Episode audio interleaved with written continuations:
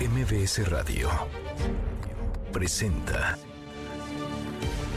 una forma distinta del periodismo de actualidad, donde las claves son informar, cuestionar y entretener.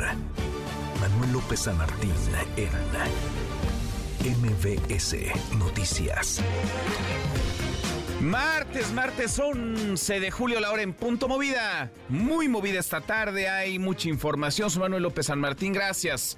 Muchas gracias que nos acompaña. Acaban de estar como todos los días, como todas las tardes. Todas las voces hacen lo que quieren, bloquean secuestran a policías estatales, a elementos de la Guardia Nacional, se roban camiones blindados, irrumpen de manera violenta en el Congreso del Estado de Guerrero y nadie les hace nada. Es el país de la impunidad, no hay consecuencia, no hay castigo. Esta mañana, toma dos, desde las 6.30 muy tempranito, Pobladores manifestantes reanudaron su bloqueo en la autopista del Sol a la altura de Chilpancingo. Acaban de liberar a los 13 funcionarios que mantenían retenidos. Iremos hasta allá, tendremos eh, lo último y comenzaron ya las eh, giras, las giras de quienes buscarán ser candidatos a la presidencia por el frente. Vamos a platicar esta tarde con Xochil Gálvez porque deberán reunir como requisito mínimo 150 mil firmas. Mucho que poner sobre la mesa tarde. Arrancamos con las voces, las historias. Las voces de hoy. Rosa Isela Rodríguez, secretaria de Seguridad y Protección Ciudadana. En la Mesa de Paz y Seguridad en Guerrero acordamos con el gobierno estatal en que sostengan reuniones con las autoridades municipales y ejidales para buscar la liberación de los servidores públicos. Andrés Manuel López Obrador, presidente de México. Ojalá y no lo hagan, que no hagan lo mismo que llevan a cabo los conservadores. Ya nada de eso ayuda si fuese por espectaculares, yo hubiese levantado Sochi. La última encuesta que vi trae 15 puntos. O sea, y vaya que le han apoyado. Blanca Lilia Ibarra, presidenta del INAI. Si se mantiene la integración incompleta del Pleno del INAI, se está atentando contra las libertades y la democracia. Federico Salas, embajador de México en la India. Era una familia de cinco personas que estaban aquí de turistas y pues desafortunadamente pasó este accidente en el que fallecieron son las voces de quienes hacen la noticia, los temas que están sobre la mesa y estas las imperdibles de martes, martes 11 eh, de julio. Vamos, vamos con la información. De nuevo, Guerrero, desde muy temprano a las 6.30 de la mañana, pobladores, manifestantes reanudaron el bloqueo en la autopista del Sol a la altura del Parador del Marqués, esto en Chilpancingo. El gobierno del estado instaló una mesa de diálogo con una comisión de manifestantes, esto para que pudieran liberar a los 13 funcionarios retenidos ayer. Algunos son elementos de la Guardia Nacional, otros policías estatales. ¿Qué está pasando a estas alturas? ¿Qué está pasando a la una de la tarde con tres minutos? Fernando Polanco, Fernando, buenas tardes, ¿cómo te va? Hola Manuel, buenas tardes a ti a todo el auditorio. Comentarte, nos encontramos muy cerca precisamente del punto conocido como el Parador del Marqués en la autopista del Sol México Acapulco. Comentarte lo que se vive en este momento ya es un, eh, la lectura de los acuerdos a los que llegaron las autoridades de Guerrero con los pobladores de este circuito Río Azul, que comprenden varios eh, municipios entre Quechultenango y Mochitlán. En este proceso antes de las 12 del día inició un mesa de trabajo en Palacio de Gobierno encabezada. Sí. Se llegó al acuerdo de la construcción.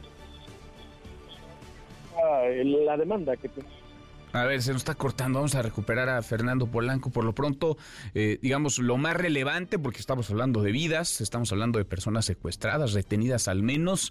Eh, han sido liberados estos 13 servidores públicos, estos 13 funcionarios que desde ayer fueron privados de la libertad por parte de estos manifestantes. El pretexto eran las tierras, los caminos, pedían mejoras en los mismos, pedían condiciones más dignas. La realidad es que este grupo de manifestantes estaba defendiendo a criminales, un par de criminales, de delincuentes, presuntos líderes del grupo delictivo, los ardillos. A ver, volvemos contigo, Fernando, Fernando Polanco.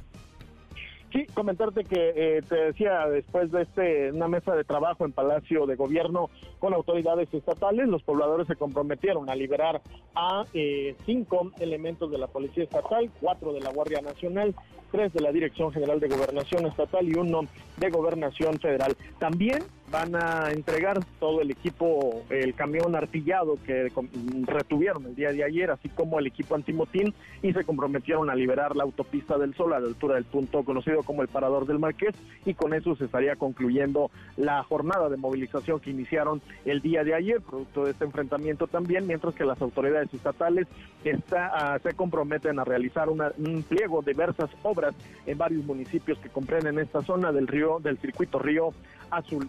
Eh, todavía comentarte se mantienen, todavía los manifestantes y las autoridades se mantienen en este punto, todavía están y dando a conocer los resultados, pero se prevé que en próximo, en unos momentos más, quede completamente liberada la autopista, la autopista del Sol. a ver, entonces eh, lo que podemos confirmar, Fernando, es que han liberado, van a liberar a estos 13 funcionarios que fueron secuestrados, van a regresar este camión blindado que se robaron el día, el día de ayer y ahí para la cosa. ¿Qué les van a dar a cambio, Fernando? Sí, efectivamente, lo, lo que se puede confirmar en este momento es que los pobladores van a regresar a esta unidad, la cual ha sido vandalizada, el equipo antimotín y los elementos y el personal de trabajadores que fueron retenidos desde el día de ayer. A cambio, lo que se ha informado por parte de los pobladores es que el gobierno del estado se ha comprometido a realizar diversas obras, construcciones de tramos carreteros, la construcción de puentes, así como obra de, eh, de agua potable en varias localidades, programadas algunas para este año y las otras programadas para el siguiente ejercicio presupuestal, es decir, el 2024. Bueno, eso es lo que pedían según ellos y eso es lo que les darán a cambio luego de liberar a estas 13 personas, estos eh, funcionarios, 13 funcionarios públicos. En fin, nos mantenemos en contacto, volvemos contigo en unos minutos más. Gracias, Fernando. Muy buenas tardes. Muy buenas tardes. A ver, en el papel están pidiendo eso, es lo que están demandando y eso es lo que les van a dar. Pero por la mañana, la secretaria de Seguridad y Protección Ciudadana, Rosa Isela Rodríguez, en la conferencia del presidente López Obrador, dijo que se tenían identificados a Gilmar Yair N y a Guillermo N como presuntos responsables de las movilizaciones en la autopista del Sol y que estarían exigiendo ellos y quienes se manifestaron la liberación de dos líderes del grupo criminal Los Ardillos, líderes capturados con drogas, armas y cartuchos. Nada dijo de caminos y de obras de agua potable y de mejoras. A ver, esta es la voz de la secretaria de Seguridad, Rosa Isela Rodríguez. Se dio la instrucción de no caer en provocaciones porque también se tiene conocimiento de que había mucha gente obligada a manifestarse. En la Mesa de Paz y Seguridad en Guerrero acordamos con el gobierno estatal encabezado por la gobernadora Evelyn Salgado que sostengan reuniones con las autoridades municipales y ejidales para buscar la liberación de los servidores públicos retenidos bueno, ya se da esta liberación, entonces la de los servidores públicos, ¿qué va a pasar con estos líderes, supuestos líderes de manifestantes que estarían defendiendo a su vez a otros criminales, a dos presuntos criminales, líderes de los eh, ardillos, este grupo de la delincuencia organizada? El presidente también hablaba por la mañana del tema, pedía a los pobladores de Guerrero no dejarse intimidar por los grupos del crimen organizado. La voz, la voz del presidente. No se dejen manipular por quienes dirigen estas bandas que están vinculadas a la delincuencia, que no se expongan porque si los obligan y los amenazan, pues que actúen con prudencia, con cuidado, que no se confronten con los dirigentes de estos grupos que se queden callados, pero que no se dejen manipular, porque es una práctica de algunos grupos de la delincuencia.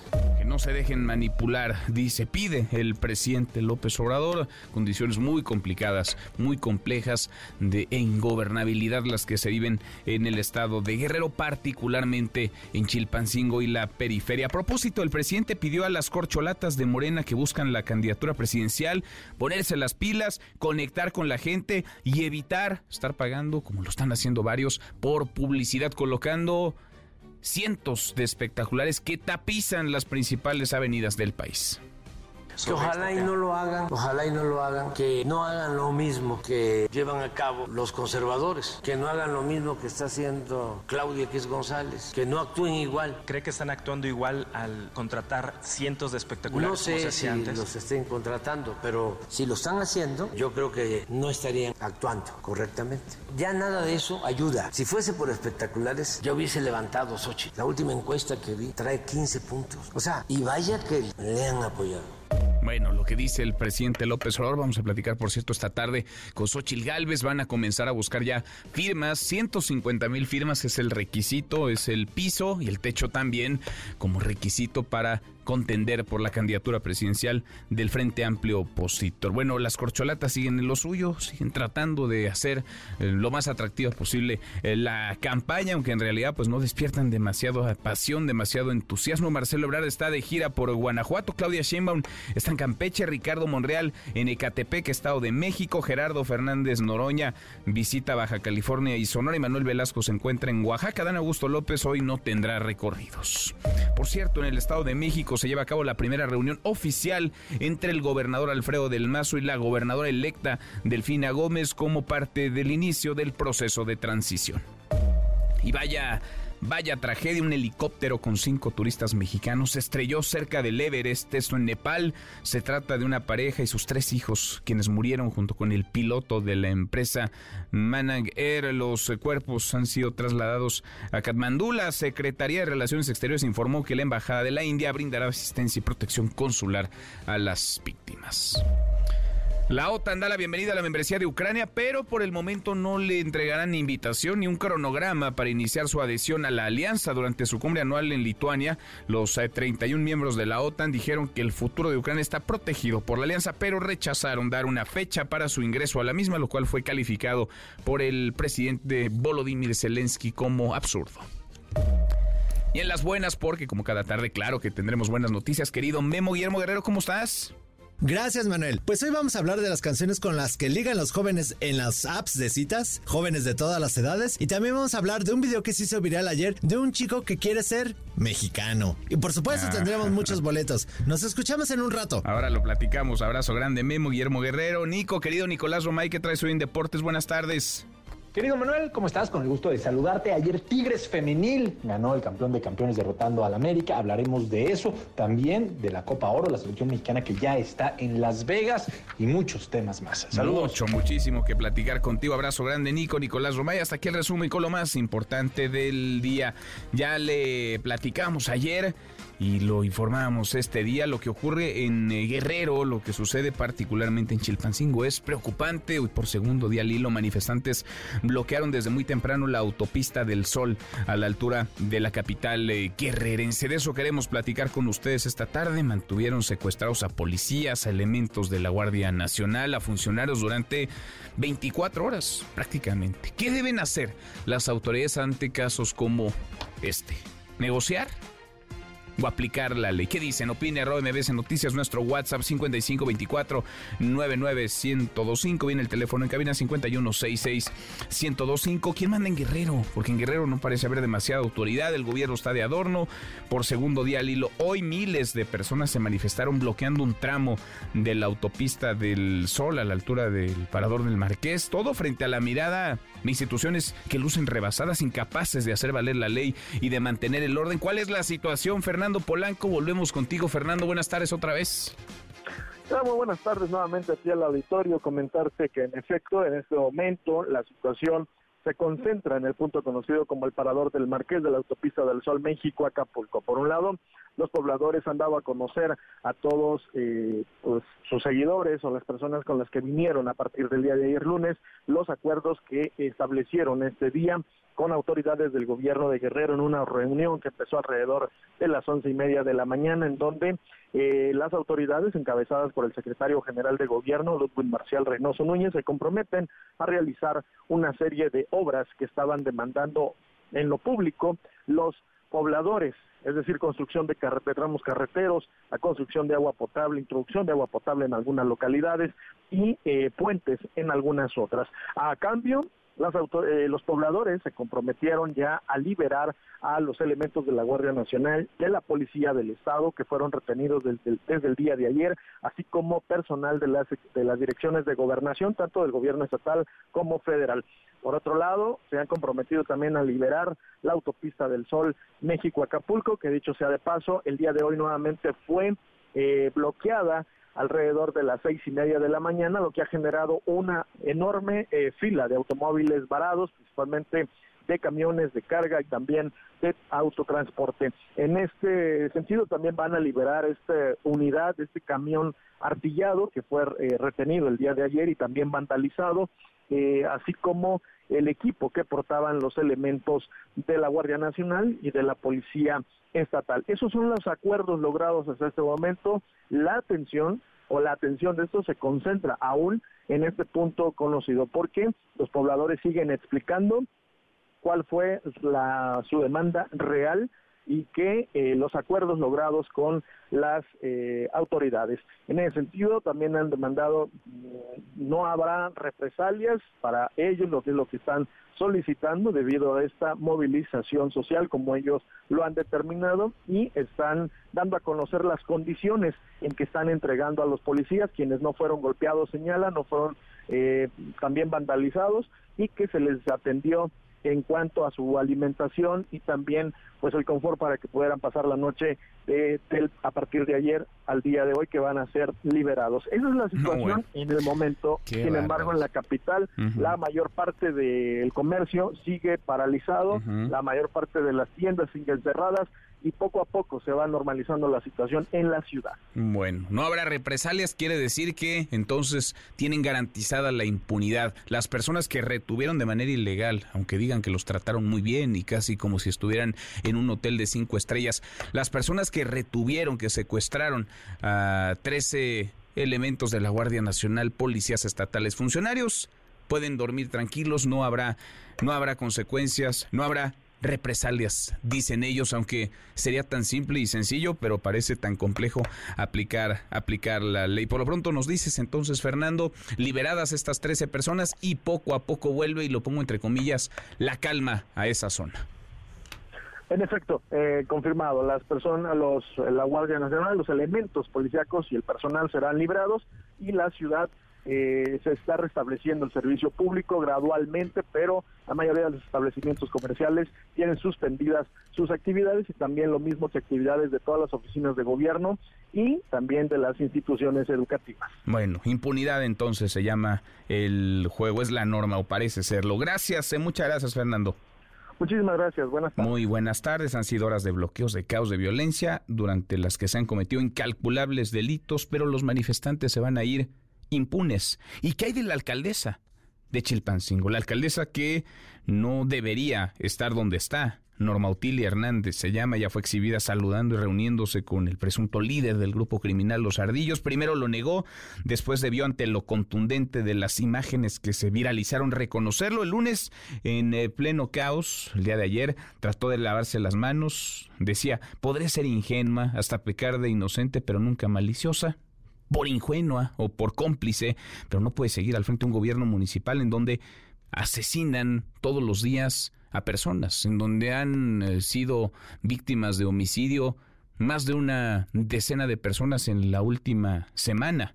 El cargo le queda enorme, parece rebasar. ¿Cuál es la situación en Chilpancingo? ¿Cuál es la situación para los ciudadanos, más allá de lo que dicen las autoridades y más allá de esta impunidad que parecen hoy haber ganado los manifestantes, entre otras varias cosas? Le agradezco estos minutos al eh, maestro Iván Salgado Ramírez, presidente de Coparmex en Chilpancingo. Gracias, Iván, muy buenas tardes.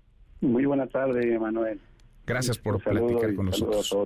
Muchas gracias. Pues hemos visto a estos manifestantes muy violentos, muy agresivos, que lo mismo robaron un camión blindado, que secuestraron a policías, a elementos de la Guardia Nacional, a funcionarios que irrumpieron de manera violenta en el Congreso del Estado de Guerrero el día de ayer. Hoy deciden liberar a estas 13 personas que privaron de la libertad. ¿Cuál es la situación en Chilpancingo, Iván? Manuel, te comento que estamos enterados de los acuerdos eh, que han llegado. En primer lugar, eh, pues nos congratulamos por que haya sido a través de un medio pacífico del diálogo Eh, hace, nosotros generamos un manifiesto eh, hace dos días pidiendo a las autoridades, a los tres órdenes de gobierno, eh, que generaran estrategias para que ya nos permitiera tener una actividades normales, el comercio, si bien lo decía Fernando, cerraron sus puertas, el pánico, la psicosis, nos hizo también actuar, siempre pensando nosotros en, salvaguardar nuestra seguridad, la de nuestros trabajadores, eh, ciudad vacía, que ese flujo de, ciudadanos que se adquiere los productos y servicios de los comercios, empresas de Chilpancingo, pues básicamente nulo. Ahora, ¿cómo transcurre la vida? Porque a final de cuentas lo que hemos registrado en las últimas semanas, aunque tiene más esta crisis, pero en las últimas semanas particularmente son homicidios, son asesinatos, eh, son estas imágenes de la alcaldesa reunida o por lo menos en una situación comprometedora con uno de los presuntos líderes de una organización criminal. Son estos hechos los que reportábamos ayer y hoy de miles de personas manifestándose en las calles, bloqueando la autopista del Sol cómo es vivir en Chilpancingo hoy para los ciudadanos y van para ustedes, los empresarios de todos tamaños, no nada más los grandes, los chicos, los medianos, de todos tamaños. Sí, en su mayoría somos empresarios micro y pequeños, el cual vivimos muchos de nosotros al día, a la venta diaria, y esta situación pues nos pone en jaque, es un atentado a nuestra seguridad, a la paz, a la estabilidad social, de toda la ciudadanía, no solo del empresariado, eh, obviamente una afectación económica eh, grande por la, ciudad, eh, básicamente todos resguardados, todos en casa, poca venta, se retoma la venta entrega a domicilio, arriesgando también a, los trabajadores repartidores.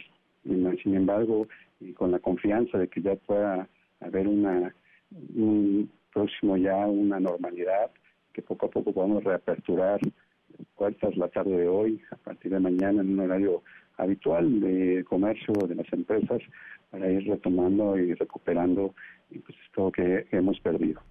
¿Qué les dicen a ustedes las autoridades? Porque escuchamos estos discursos que se estacionan en el lugar común, no habrá impunidad, se llegará hasta las últimas consecuencias, repiten y lo dicen con convicción. La alcaldesa asegura que ella podrá ser ingenua, pero nunca maliciosa. ¿Qué le dice a un empresario? ¿Qué le dice al ciudadano la autoridad en Chilpancingo hoy, Iván?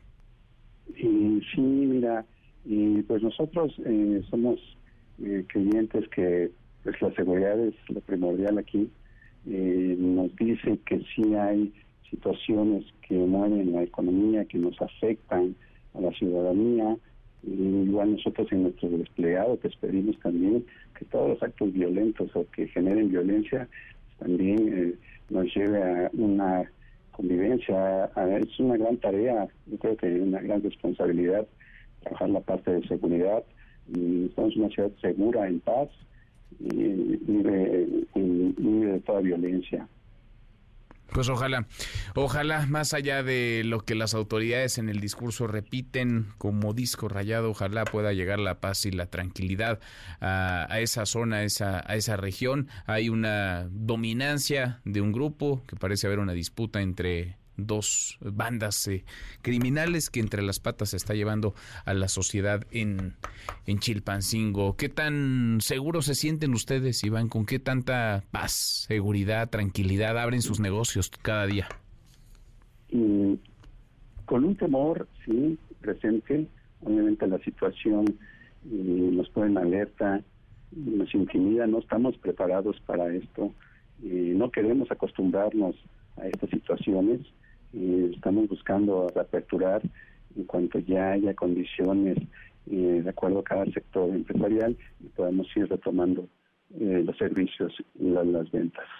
Bien, Iván, pues te agradezco que hayas platicado con nosotros esta, esta tarde. Por lo pronto, pues así está el panorama, más allá de lo que dicen las autoridades, ese es el panorama real que viven, que padecen, que sufren quienes eh, viven en Chilpancingo. Gracias, muchas gracias, Iván. Muchas gracias, Manuel. Gracias, muy buenas tardes. Iván Salgado Ramírez, presidente Coparmex en Chilpancingo. Y ahí es donde los discursos de las autoridades, pues, se topan chocan con la realidad, con la realidad de los ciudadanos, de la sociedad, con la realidad de millones que están hartos, cansados de los mismos pretextos de siempre. Cambian los partidos, cambian los gobernantes, pero la realidad sigue siendo dura, sangrienta, muy, muy violenta. La hora con 24. Pausa, volvemos, volvemos, hay más. Siga a Manuel López San Martín en redes sociales. Twitter, Facebook y TikTok. M. López San Martín. Continúa con la información con Manuel López San Martín en MBS Noticias. MBS Noticias con Manuel López San Martín. Continuamos.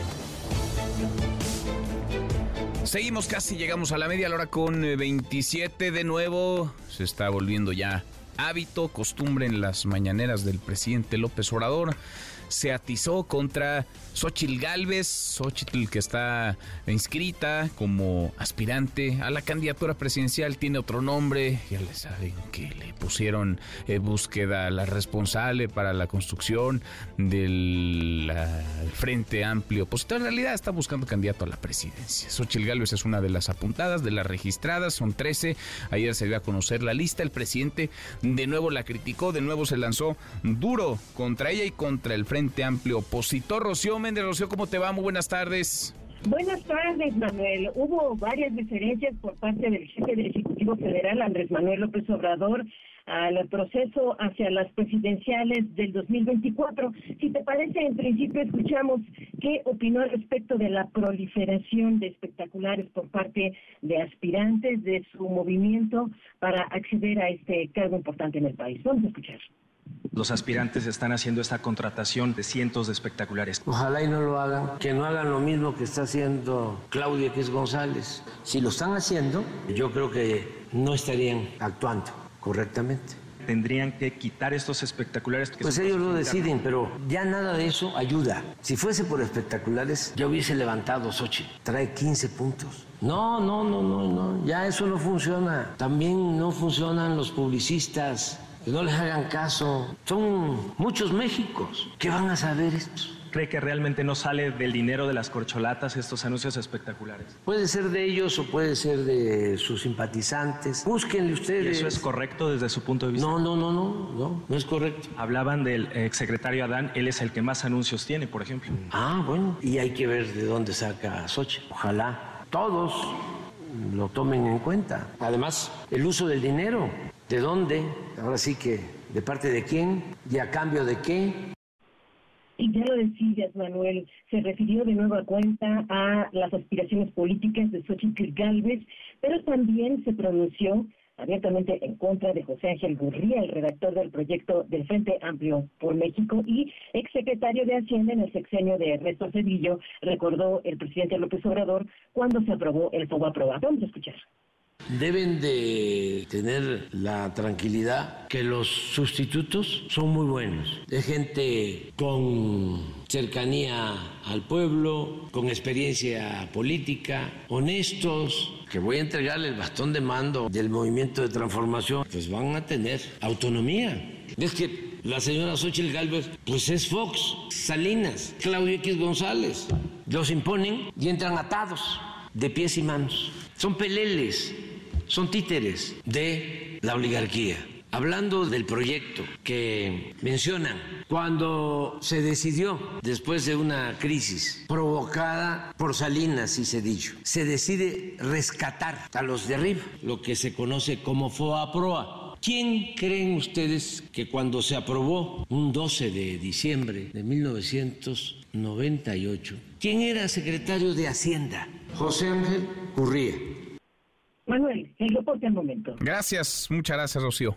Buenas tardes. Muy buenas tardes, parte de la mañanera, el presidente ocupado ahora sí entre las corcholatas, ya les regresó un poco de reflector, y lo que sucede en el Frente Amplio por México, particularmente la figura de Xochil Gálvez, que hoy arremetió también, como lo escuchábamos, contra José Ángel eh, Gurria. Vamos a platicar, por cierto, en unos minutos más con Xochitl Gálvez, que estará eh, buscando firmas, 150 mil firmas es el requisito que deberán cumplir todas y todos quienes aspiren a seguir adelante en este proceso. Son 13 los que obtuvieron tuvieron la posibilidad, la luz verde para continuar. En el agradezco estos minutos al ex consejero electoral Marco Antonio Baños, integrante del comité organizador de esta contienda, de este proceso en el Frente Amplio por México. Marco, qué gusto, ¿cómo estás? Hola Manuel, qué gusto saludarte y por supuesto también a todo el auditorio. Gracias, eh, Marco, nos has ido acompañando y nosotros a ti en este proceso para entender pues eh, de qué va, estamos frente a algo inédito, no visto, lo que está ocurriendo en el Frente Amplio por México es eh, llamativo en términos informativos y inédito eh, cuando revisamos eh, lo que ha sucedido, cómo se han ido eh, construyendo las candidaturas a la, a la presidencia. Ahora con este primer requisito, el de las 150 mil firmas, ayer Marco entregaron 13, digamos, a 13 aspirantes la posibilidad de seguir adelante en el, en el proceso. ¿Qué es lo que revisaron? Porque se inscribieron más de 30. ¿Qué es lo que revisaron y por qué estos 13 pueden continuar? Bueno, porque son las 13 personas que cumplieron con todos los requisitos a juicio de, los integrantes del comité organizador. Son eh, requisitos que acreditan pues su nacionalidad, su inscripción al padrón electoral, la presentación de las 13 en materia de no violencia, en materia también eh, de carácter patrimonial. Y había un, un requisito que tenía que ver con una eh, demostración de las aportaciones en materia democrática ya sea dentro de las organizaciones eh, ciudadanas o bien dentro de los partidos políticos. Y eh, se revisó también un, tema que estuviera vinculado a los asuntos de, de una correcta este, fama pública. Yo creo que todas las personas que participaron pues hicieron su mejor esfuerzo, presentaron su documentación. Algunos iban a título personal, no no necesariamente eh, significan, digamos, personas que han impulsado políticas públicas o que han estado este, con logros, coordinando organizaciones ciudadanas, etcétera. Esa parte fue, digamos, uno de los temas que se revisó con mucho cuidado entre todos los integrantes del comité de organización. Al final fueron solamente eh, 13 personas que cumplieron con estos con estos requisitos y son los que avanzan. Eh, nueve de esos 13 están vinculados a los partidos políticos distribuidos como los viste, son eh, las personas ya ya informadas y cuatro eh, son personas que no están con los partidos políticos en este momento. Eh, en fin, eh, ellos entrarán a esta segunda etapa que es la recabación de las firmas. Son 150 mil firmas y de acuerdo a los lineamientos, este Manuel, se tendrán que recabar entre el día de mañana que se abre la plataforma y hasta el día 5 de agosto. Esos son el universo de días que tienen los aspirantes para tener sus 100 mil firmas que las van a tener que juntar por lo menos mil en, al menos 17 entidades federativas y eh, no podrán rebasar la cifra de 20 mil en alguna de esas 17 entidades federativas. Tienen que tener 150 mil, pero lo que se trata es de demostrar un, eh, un esquema de representatividad nacional. Entonces, tendrán que poner un máximo de, de 20 mil por entidad federativa. ¿Por qué este requisito? Bueno, porque hay personas que tienen este, una presencia muy significativa en algunas entidades federativas, entonces no se valdría que eh, presenten 16 mil firmas, mil en, cada una de 16 entidades federativas y el resto, las otras este, 120 mil, pues que las eh, presenten eh, en, en una sola entidad federativa. Entonces, que haga un esquema de representatividad a nivel nacional. Mm. Van a tener la posibilidad de, contratar o de o de tener a título de digamos de un apoyo eh, honorífico pues a personas que promuevan eh, firmas. Pero si realizan algún tipo de gasto pues tendrán que reportarlo para que el INE lo, lo pueda auscultar. Eh, todo va a funcionar a través de una aplicación eh, eh, Manuel, no es un tema donde se puedan recabar firmas en formatos de ninguna naturaleza, es una aplicación que está eh, directamente vinculada a una plataforma cuyo cuya administración está en manos del comité organizador y donde esa aplicación pues va a permitir que aparte de la fotografía de la creencia se obtenga una fotografía de la persona que está dando su apoyo a alguna de las personas si es que deciden hacerlo así. Si las personas simplemente quieren participar, pues van directamente a un link que vamos a dar a conocer para que puedan ingresar y registrarse para este, participar, eh, ya sea hasta el momento que solo queden tres o eh, y en el momento específico de la de las de las votaciones en los centros de participación que vamos a abrir en cada uno de los 300 distritos electorales el próximo 3 de septiembre. Interesante. A ver, déjame entonces recapitulando lo que nos dices, Marco. Estoy platicando con Marco Baños, ex consejero electoral, integrante de este comité, el que está organizando el proceso de selección dentro del Frente Amplio por México. Entre el, entre el 12 de julio y el 5 de agosto es el proceso para recabar las firmas. Se necesitarán... de los aspirantes. si alguien en lo individual, perdón que te haya interrumpido, Manuel, si alguno de los aspirantes, de las personas que quieren participar después de que se le cierre el plazo a los aspirantes, solamente se van a poder registrar a nivel este, de, la lista total a nivel nacional, pero no ya para un aspirante en lo particular. De acuerdo, de acuerdo. Ahí hay un límite, ahí hay un tope, porque nos decías, a ver, cada aspirante, 20 de agosto. Así es. 20 de agosto. Es decir, para firmar por alguno de los aspirantes es hasta el 5 de agosto, a partir de mañana, y para firmar, para participar, digamos, en este proceso es hasta el 20 de de agosto. Son 150 eh, mil las firmas que necesitarán cada uno de estos 13 que tienen luz verde para participar. Eh, nos explicabas, Marco, los eh, el requisito, mil firmas al menos, en 17 entidades con un máximo de 20 mil por, por entidad. A ver, sobre el tema de los gastos, porque parece que como estamos en el terreno de lo inédito, no sé si la ley electoral contemple algo al respecto. ¿Qué va a pasar si un aspirante, como ya hemos visto algunos, pues comienza a organizar organizar eventos, mítines, pone un anuncio espectacular o varios anuncios espectaculares, vallas. Ese gasto se tiene que reportar, se reporta, nos dice, ante el INE, no se reporta ante este, este Frente Amplio por México. Y hay un tope de gastos, pueden gastar lo que quieran.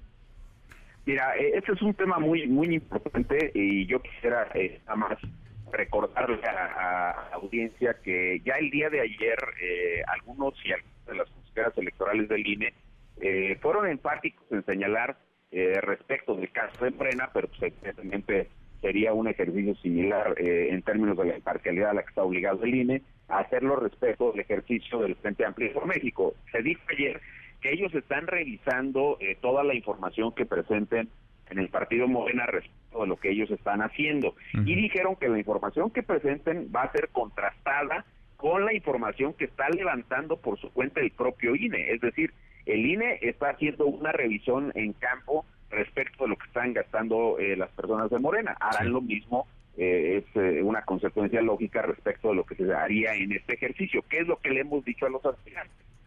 Que cada uno de los aspirantes tendrá que este, informar, por un lado, lo que van a gastar por su cuenta y le tendrán que presentar al comité de organización una especie de reporte semanal que solamente servirá para ser agregado a los informes que los partidos políticos le van a presentar al Instituto Nacional Electoral.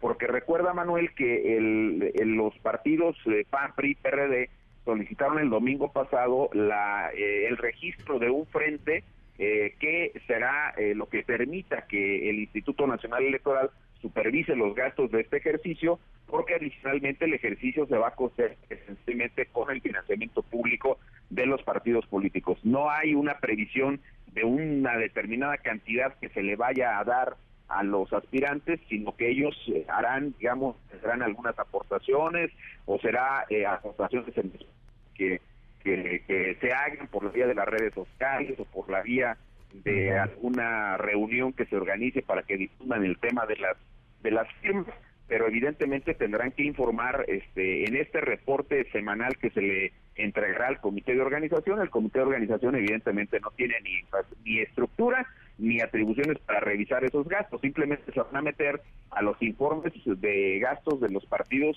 que le tienen que entregar al INE y el INE será el responsable de verificar estos estos eh, gastos. Bien, pero no hay como tal, digamos, en el frente no hay tope, porque ya hemos visto, y mira que se está simulando, porque cualquiera que haya caminado las calles de las principales avenidas, pues de cualquier eh, ciudad del país, se da cuenta de que hay un montón de anuncios, por ejemplo, de los aspirantes de Morena, de las corcholatas, se está simulando, pero en Morena hay un tope de gastos, digamos, de 5 millones de pesos. Ese es lo que el partido les puso sobre la mesa. ¿Acá no hay un tope de gastos?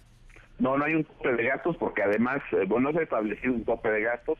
Es un tema que vamos a platicar de manera directa con los 13 aspirantes, porque evidentemente hay que ajustar, este, y, hay una sugerencia genérica que nosotros hemos hecho, pero tendremos como que depurarla. Hay eh, posiblemente mañana, más tarde, pasado mañana, una reunión con los aspirantes o sus representantes en este tema para eh, sugerirles que hagan evidentemente eventos que no resulten costosos, eh, situaciones que no nos vayan a generar, les vayan a generar a ellos este problemas de fiscalización eh, por eh, gastos excesivos. Mm. No hay no hay una fijación de un tope, pero sí va a haber una supervisión de lo que se esté haciendo, porque la idea general es ajustar lo más que se pueda a la norma este, electoral este punto Mm. y evitar que vaya a haber una situación pues de alguna multa, eh, ya sea a los partidos o a los propios aspirantes por parte del INE. Ahora, por último, Marco, sobre el tema de las firmas, ya después platicaremos a detalle porque es un proceso que tiene, digamos, otros otros escalones, habrá debates, habrá encuestas, pero sobre el tema de las firmas, que es, digamos, este primer peldaño, las firmas que se van a recabar entre el 12 de julio y el 5 de agosto, si cada uno de los 13 aspirantes reúne el requisito, junta 150 mil firmas, estamos hablando de 1.950.000 ciudadanos que podrían participar, está abierto el proceso para inscribirse, digamos, y poder participar hasta el 20 de agosto, ya no firmando por alguno de los aspirantes como nos apuntas.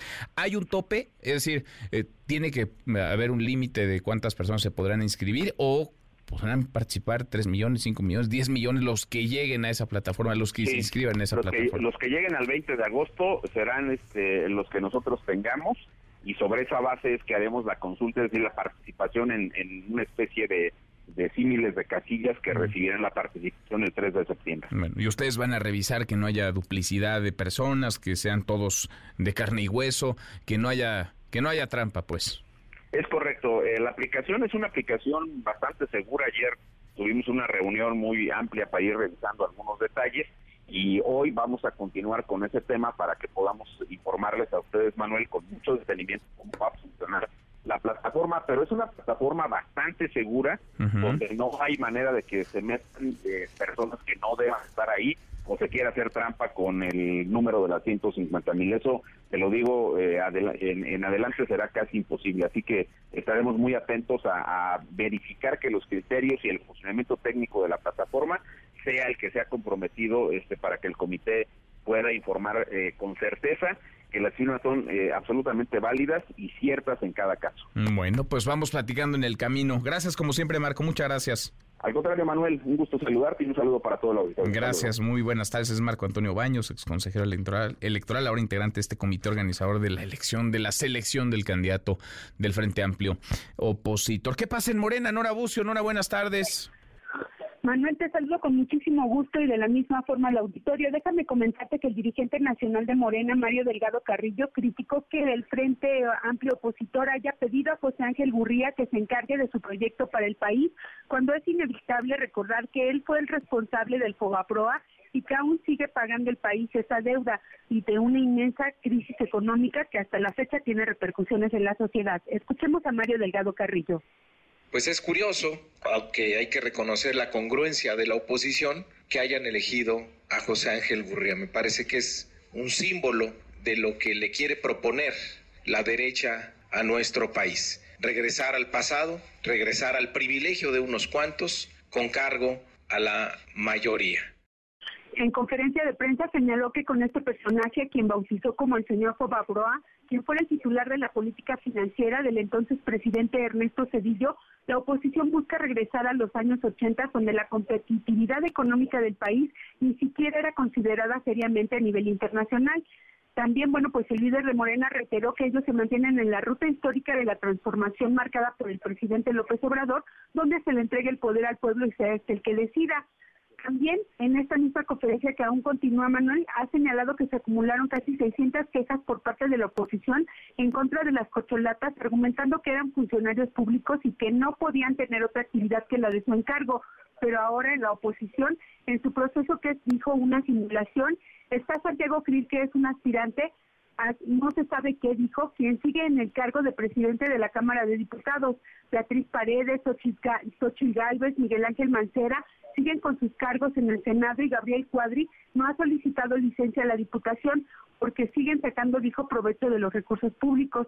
Finalmente, Manuel, te comento que Morena va a presentar una denuncia ante el INE por esta causa y como se acusó a sus corcholatas y se les prohibió que como funcionarios acudieran a actos políticos, ahora pedirán que se aplique el mismo criterio al Frente Amplio por la Corrupción, dijo Delgado Carrillo.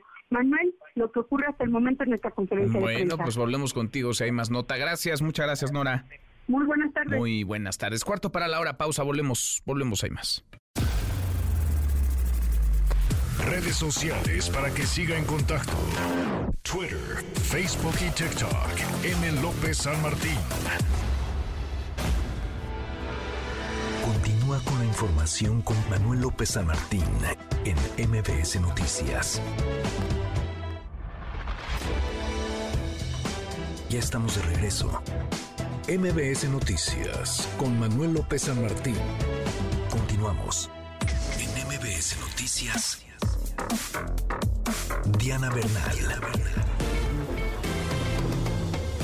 Diana, qué gusto, qué gusto saludarte como cada semana, qué buen tema, como cada martes conversamos contigo para que nos ayudes, para que les ayudes a quienes nos escuchan, asuntos eh, que de pronto son engorrosos o enredados, pero en realidad con un poco de acompañamiento resultan sencillos. ¿Qué hacer? ¿Cómo hacerle si van a comprar casa o departamento? Para conocer qué impuestos, qué gastos hay que pagar, Diana. ¿Cómo te va? Hola Manuel, qué gusto saludarte.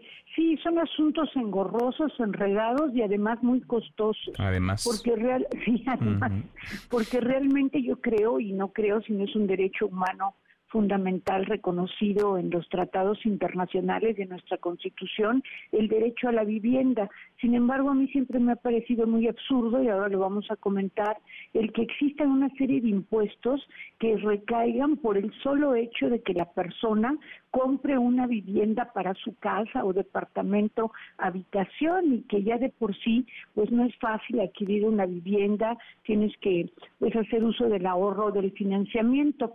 Y en este caso pues la recomendación Manuel es que también desde un principio las personas que piensen comprar un inmueble hagan el cálculo de todos los gastos e impuestos que van a tener que pagar porque tienen que pagar en todas las entidades federativas, pero me voy a referir en la Ciudad de México porque son contribuciones locales, un impuesto que se conoce como impuesto sobre adquisición de inmuebles, o sea que por comprar un inmueble yo lo tengo que pagar.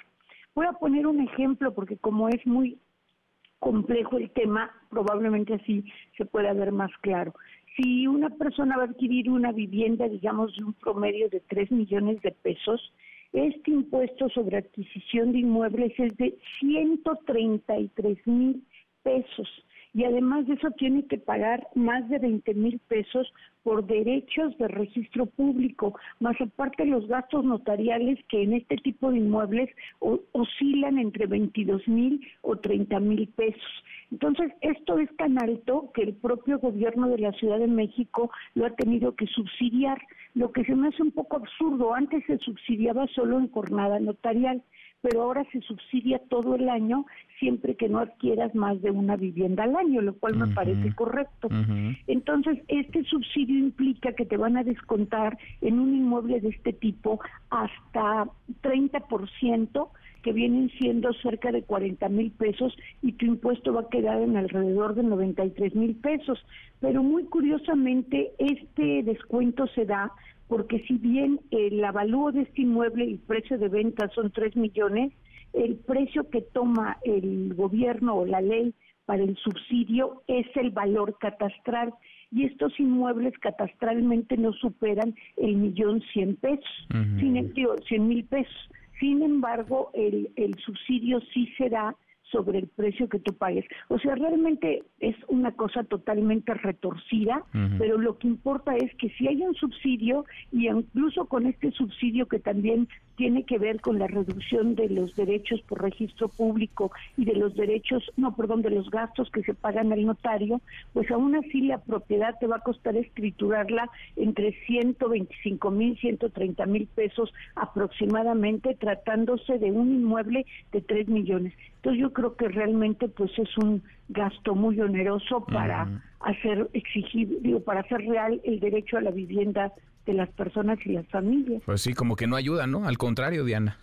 Desalienta. Imagínate, tú con mucho sacrificio hiciste para comprar una vivienda y en un momento dado te dicen que tienes que pagar de gastos, impuestos, esta cantidad, pues sí, yo creo que desalienta y que son esos temas que para este, pues esta nueva era o este nuevo milenio deberían ir reflexionándose para desgravar este tipo de actividades de las personas, sobre todo las que compran vivienda media o baja. Claro, totalmente, totalmente. Diana, qué gusto escucharte como siempre, muchas gracias.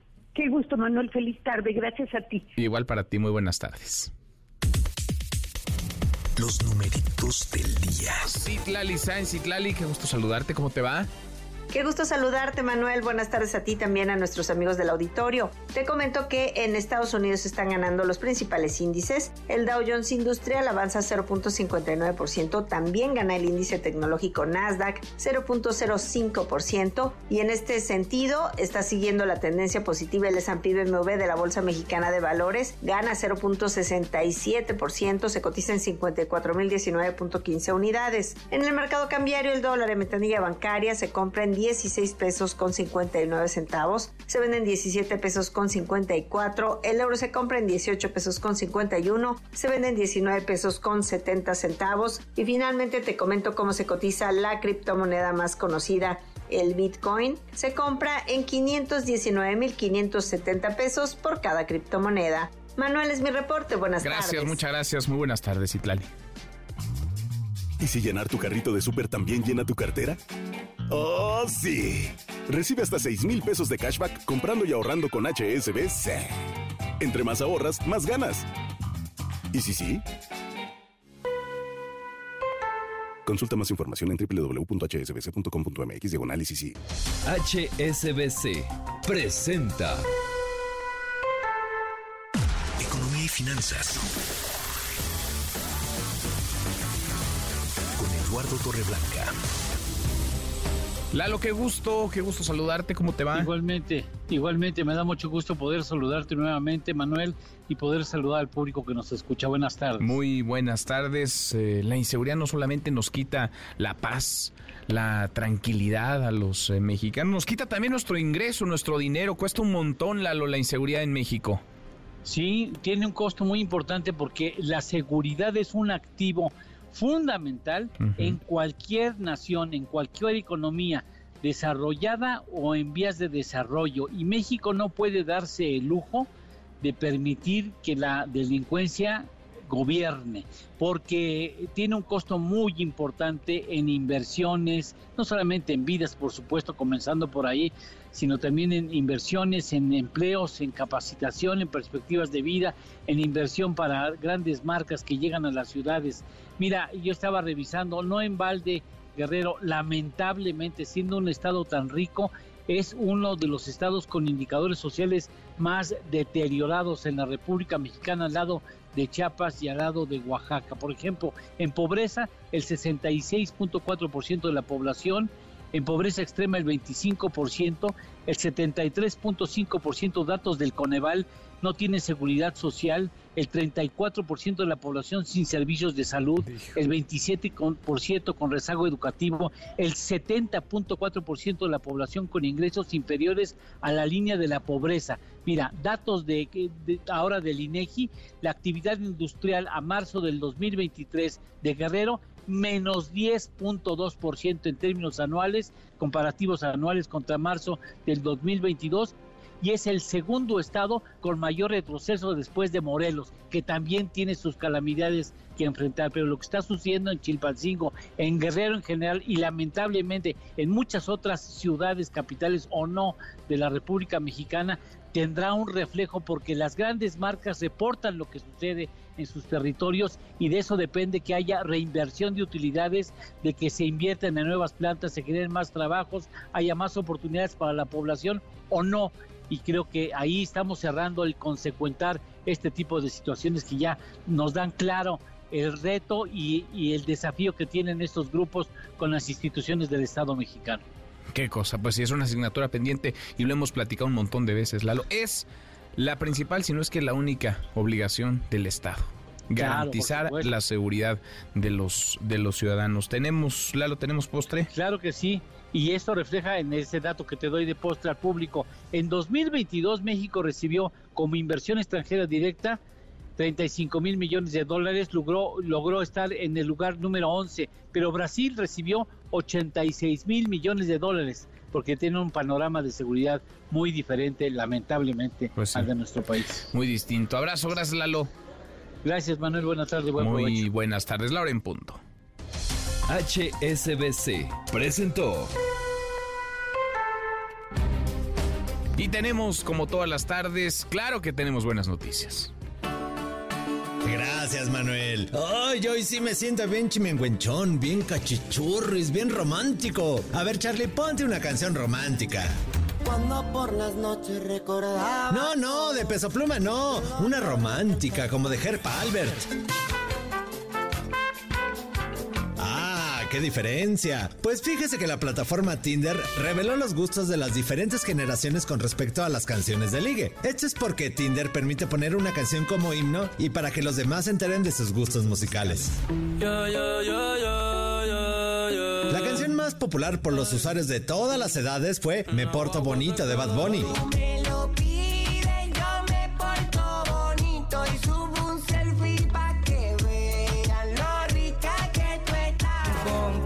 los jovenazos les gusta Peso Pluma. A los chavorrucos les gusta más Creep de Radiohead.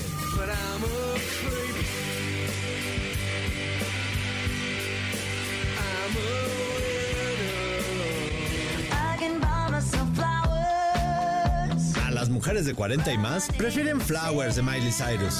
Le queda un por ciento. Y a las veinteañeras, Grupo Frontera con Bad Bunny. Ya nada me hace reír. Solo cuando veo las fotos y los videos que tengo de ti. Lejos quedó la época en la que ligábamos con Ray Conniff. Ponte a Ray Conniff, mi Charlie, ponte a Ray Conniff.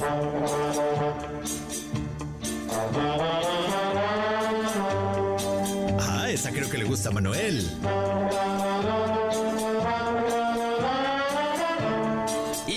Lo vamos a dejar con el audio de un video que se hizo viral ayer. Es un pequeño niño que se puso muy enojado con su familia y con la vida. Oiga usted un poquito y luego se lo traduzco. You're Ethiopian, you're African, you're black. Okay? I want to be Mexican. Why do you want to be Mexican? Huh? Because you eat quesadillas? Yeah. That's, so, so you don't want to be from Africa anymore? No. Why not? Because I want to be Mexican. Where do you get Ya. this from? Why do you La mamá le dice al nene, Javián, eres etíope, eres africano, eres negro, ¿está bien? Y el niño responde, quiero ser mexicano. ¿Por qué quieres ser mexicano, eh? Porque comería quesadillas. ¿Por qué comerías quesadillas? Sí. ¿Por eso quieres ser mexicano? ¿Entonces ya no quieres ser de África? No, responde el niño. Bravo, él sí sabe. Javián, hermano, ya eres mexicano y que pase usted un feliz martes.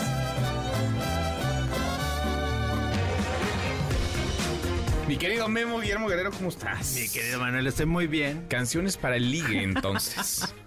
Qué va. Ay, a mí me gustan esas de Ray Conniff, mi querido Manuel. Dependiendo de esas que me andas achacando a mí, pero en realidad ¿No te son gustan? tus gustos. Ah, perdóname, mi No me Manuel. disgusta, pero tengo otros clásicos. José José, Oye, Manuel ¿qué pasó con Torres. ese romanticismo? Ya Armando. Manzanero. ¿Cómo que Bad Bunny, mi querido Luis Manuel? Miguel, todavía Luis Miguel. Luis Miguel, ¿no? ¿Qué- ¿Cómo, cómo, cómo que Bad Bunny Bad para Bunny. ligar? Bueno, pues así ligan los, los jóvenes. Pues Yo sí. uno como ya no liga, mi querido Manuel. Cada pues quien sus usos y costumbres. ¿Cómo Ya no tuve vas que borrar a ligar? ¿De vez. Dónde vienes? A ver, ¿de dónde vienes, Memo? Ah, viene de una fiesta ahorita. Ya Ah, les platicaré ¿fiesta? después. ¿En martes? En martes en la mañana. En la mañana.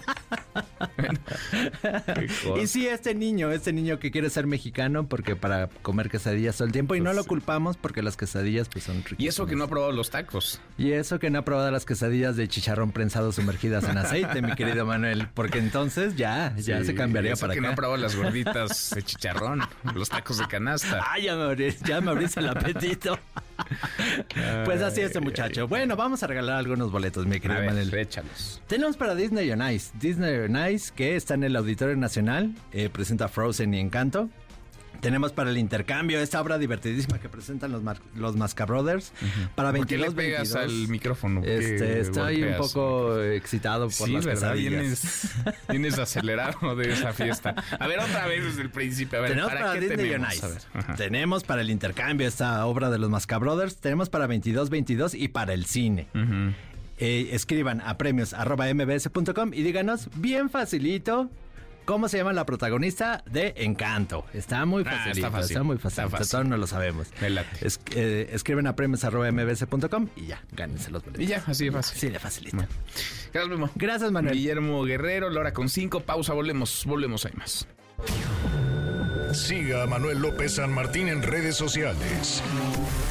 Twitter, Facebook y TikTok. M. López San Martín. Continúa con la información con Manuel López San Martín en MBS Noticias. Ya estamos de regreso. MBS Noticias con Manuel López San Martín. Continuamos. La hora con 10 es martes, martes 11 de julio. Revisamos las redes, cómo se mueven las cosas en Twitter. Caemos en las redes. Bueno, qué caos el que se desató en Guerrero ayer y hoy. Desde muy temprano la autopista del Sol estuvo eh, bloqueada, no parece haber autoridad que gobierne, que mande, el gobierno está de adorno. Ayer, hoy, manifestantes, miles de personas bloquearon un tramo de la autopista del Sol a la altura del Parador del Marqués, todo frente a la mirada de instituciones rebasadas, incapaces de hacer valer la ley, de mantener el orden. Han sido horas de bloqueos, de caos, de violencia. Se han cometido incalculables delitos y no pasa nada. No sucede mayor cosa, no hay consecuencia. La buena es que liberaron ya a las 13 personas que mantenían secuestradas, retenidas desde el día de ayer. Van a regresar, eso dicen los manifestantes, van a regresar el eh, camión blindado que el día de ayer eh, se robaron y a cambio tendrán impunidad. A cambio no habrá una sola persona detenida. A cambio no habrá mayor eh, consecuencia sobre lo que allá sucede. Y le tienen tomada la medida a la autoridad. No pasa nada. El país de la impunidad. El presidente habló esta mañana del tema, le pedía a la gente que no se dejara manipular por los miembros del crimen organizado. Y es que detrás de esta protesta, entre comillas, ciudadana, había la petición de liberar a un par de criminales, a un par de presuntos líderes del grupo delincuencial Los Ardillos, que habían sido detenidos la semana pasada con drogas y armas. La voz del presidente en la mañanera de hoy. No se dejen manipular por quienes dirigen estas bandas que están vinculadas a la delincuencia. Que no se expongan porque si los obligan y los amenazan, pues que actúen con prudencia, con cuidado, que no se confronten con los dirigentes de estos grupos que se queden callados, pero que no se dejen manipular, porque es una práctica de algunos grupos de la delincuencia. Bueno, manipular, dice el presidente López Obrador, presionar, extorsionar, como quieran llamarle. El hecho irrefutable es que la autoridad es muy chiquita. La autoridad formal, claro, en el estado de Guerrero, particularmente en la ciudad de Chilpancingo, y los grupos criminales, por el contrario, lucen muy poderosos. A propósito de violencia, de crimen, de inseguridad, habló la secretaria de Seguridad Rosa Isela Rodríguez, habló de esta otra tragedia Ayer se la narrábamos, el incendio provocado en la central de Abasto en Toluca. Murieron nueve personas. Nueve personas fallecieron en ese lugar por un incendio que provocaron supuestamente locatarios de esta misma central. Rocío Méndez, parte de la mañanera. Rocío, ¿cómo te va? Muy buenas tardes. Manuel, muy buenas tardes. De hecho, las autoridades federales identifican varias líneas de investigación. Vamos a escuchar a la titular de Seguridad Pública Federal, Rosa Isela Rodríguez. Hubo hechos graves en la central de abastos de la capital del Estado de México. La investigación se está llevando a cabo por la Fiscalía del Estado en colaboración con el Gabinete de Seguridad del Gobierno Federal. Hay varias líneas de investigación, se tuvo un avance, se va a dar con los responsables porque perdieron la vida varias personas, entre ellos unos menores. Ninguna extorsión ni ningún tipo de delitos de estas organizaciones puede avanzar si las investigaciones se hacen de manera clara y precisa y pronto tendremos resultados. Vamos a presentar pronto a los responsables. Tenemos certeza si va bien la investigación. Estamos colaborando con todo, con el gobierno del Estado de México en general, pero especialmente con la Fiscalía. Se ha hecho un buen trabajo. Vamos a dar con los responsables. Manuel, el reporte al momento. Gracias, muchas gracias, Rocío. Buenas tardes. Muy buenas tardes. A propósito del Estado de México, reunión entre el gobernador Alfredo del Mazo y la gobernadora electa Delfina Gómez. Juan Gabriel González. Juan Gabriel, buenas tardes. ¿Cómo te va? Juan Gabriel. Ah, Manuel, ¿cómo estás? Buenas tardes a ti y al auditorio. Pues este martes se llevó a cabo la primera reunión oficial entre el gobernador Alfredo del Mazo Maza y la gobernadora electa del Estado de México, Delfina Gómez Álvarez, como parte del inicio del proceso de transición del Poder Ejecutivo mexiquense. Fue el Palacio de Gobierno de la ciudad de Toluca, donde Del Mazo y Gómez Álvarez, acompañados de sus colaboradores, abordaron siete temas de gobernanza. La maestra se hizo acompañar de su coordinador de campaña, Horacio Duarte, del senador con licencia también, Higinio Martínez Miranda, así como de su representante ante el Instituto Electoral, Francisco Vázquez, y demás colaboradores de primera línea. Este primer encuentro duró dos horas, inició a las 11 y terminó a la una de la tarde. A la salida, el coordinador Horacio Duarte detalló parte de lo que abordaron del Mazo y Delfina en el inicio de los trabajos de transición. Escuchemos. Hoy vimos Secretaría de Gobierno y la Secretaría de Seguridad Pública. Sí, hay otros, otros siete temas de toda la administración pública. Este, lo que acordamos es instalar esas siete mesas que nos vayan permitiendo al equipo de la maestra Delfina eh, a llegarnos la información, eh, los avances, los retos y sobre todo también los pendientes que eh, tendrá la administración. Va a haber más reuniones, a lo que acordamos es ir, insisto, estableciendo una mesa de este, tema por tema. Delfina Gómez llegó en su camioneta blanca e ingresó de manera directa a Palacio de Gobierno por el acceso especial de los gobernadores. Salió sin dar declaraciones. La siguiente semana nuevamente se reunirán los equipos de trabajo para tratar el tema de salud y de aquí hasta el 29 de agosto también estarán abordando asuntos como infraestructura, obra pública y movilidad, desarrollo económico, política social, educación y cultura y el último administración y finanzas. Inició en el Estado de México, Manuel, la transición de gobierno. Inicia, entonces es la primera reunión, ¿verdad? Este es el primer encuentro formal entre Del Mazo y Delfina Gómez después de las elecciones, claro, Juan Gabriel. Efectivamente, solamente lo que necesitaba Delfina, que sucedió el pasado sábado, su constancia de mayoría que la acredita ya como gobernadora electa.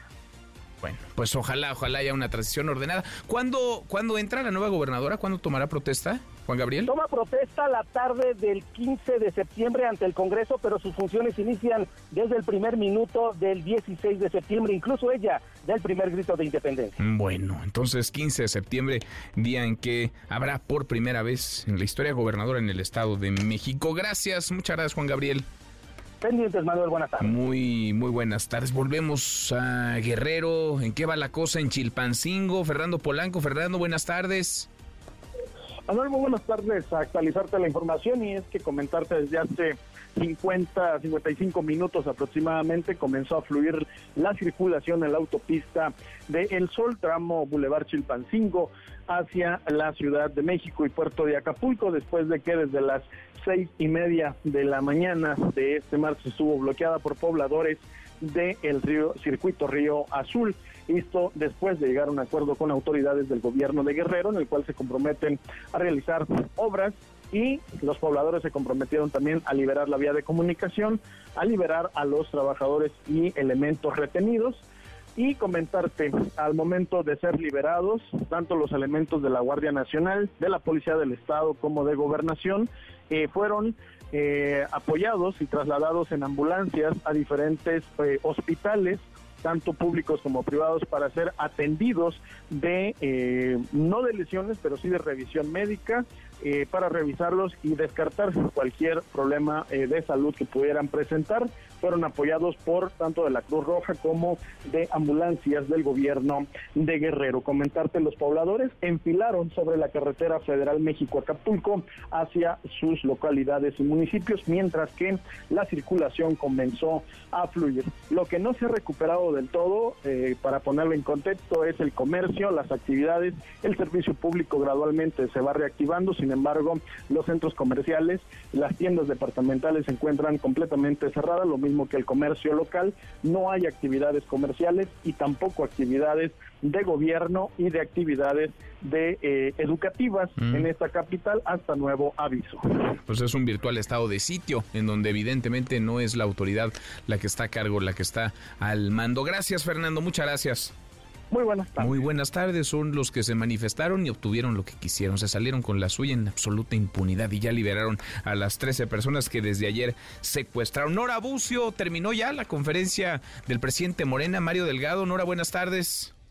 Hola Manuel, nuevamente te saludo con gusto y de la misma forma al auditorio. Y efectivamente hace apenas unos cuantos minutos ha concluido esta conferencia de prensa donde Mario Delgado Carrillo ha señalado que debido a las peticiones de Ricardo Monreal y Fernando Gerardo, y Gerardo Fernández Noroña, perdón, para que el partido regule los gastos de publicidad del resto de las corcholatas, bueno, pues el líder de Morena anunció que se enviará hoy mismo una carta a cada uno de ellos advirtiéndoles que de no cumplir con las reglas establecidas en materia de gastos, la gente los va a sancionar les pidió que llamen a sus seguidores y simpatizantes a retirar todos los espectaculares, bardas y demás propaganda.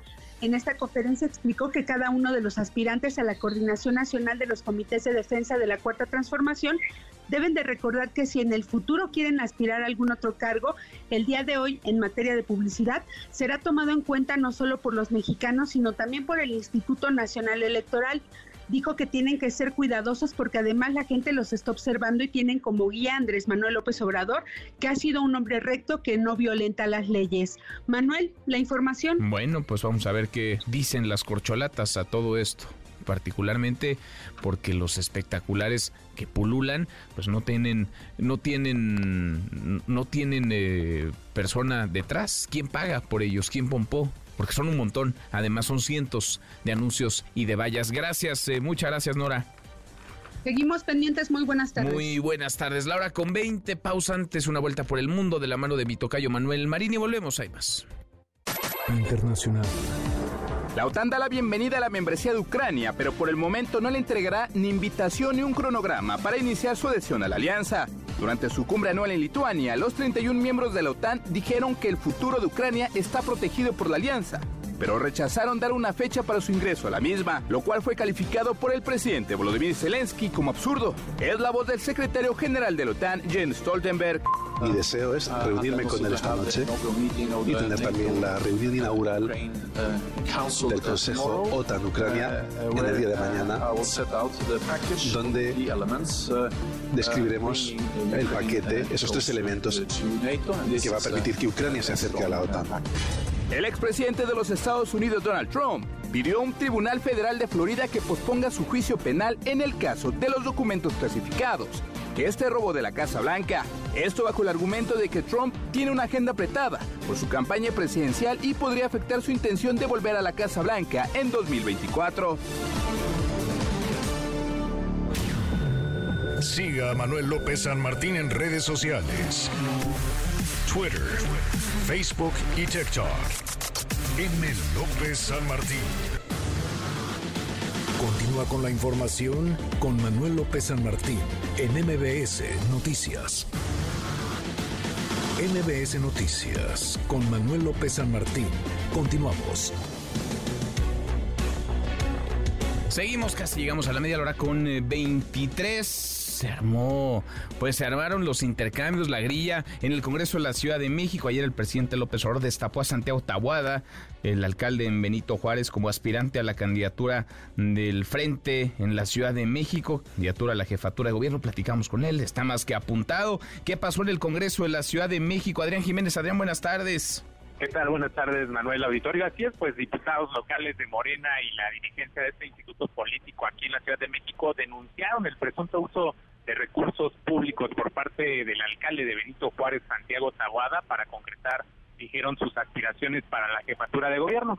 En conferencia de prensa, Sebastián Ramírez, presidente morenista en la capital del país, acusó al alcalde panista de opacidad en el destino del dinero público asignado a los programas sociales. Vamos a escuchar. Preguntarle desde aquí a Tahuada, ¿qué ocultas? ¿Estás sacando recursos de la alcaldía Benito Juárez para tu campaña? Si es así, detente, detente Santiago Tahuada. Y es que, de acuerdo con el Info CDMX, la alcaldía Benito Juárez es la peor evaluada en materia de transparencia, con 59.06 puntos, la calificación más baja en toda la ciudad. Así lo reveló el expanista y ahora aliado de Morena, José Espina, presidente de la Comisión de Transparencia del Congreso Capitalino. El legislador que en días recientes anunció su apoyo a la ex jefa de gobierno Claudia Sheinbaum cuestionó a Santiago Tabuada el destino de 8 millones de pesos para programas sociales que no han sido transparentados. Escuchemos. Tawada, quien se la pasa victimizándose, se empeña en esconder a dónde se han ido los recursos destinados a programas sociales o cómo ha aplicado el dinero, el presupuesto participativo o cuándo se haga o cuánto se ha gastado en eventos especiales. Un ejemplo de esto es que de acuerdo con la Auditoría Superior de la Federación no ha comprobado el destino de más de 8 millones de pesos que eran para el programa de adultos mayores y apoyo temporal para personas desempleadas. En tanto, los diputados y diputadas morenistas presentaron un punto de acuerdo para eh, para mañana exhortar al alcalde Santiago Tabuada a que cumpla con sus obligaciones en materia de transparencia, así como para pedir a la Contraloría lleve a cabo un procedimiento de verificación a la alcaldía Benito Juárez con la finalidad de que se le instruya la publicación y la actualización de las obligaciones de transparencia. Manuel Auditorio, la información que les tengo. Gracias, eh, muchas gracias, Adrián. Buenas tardes. Muy buenas tardes. La opinión de Alberto Beñé Guerra con Manuel López San Martín.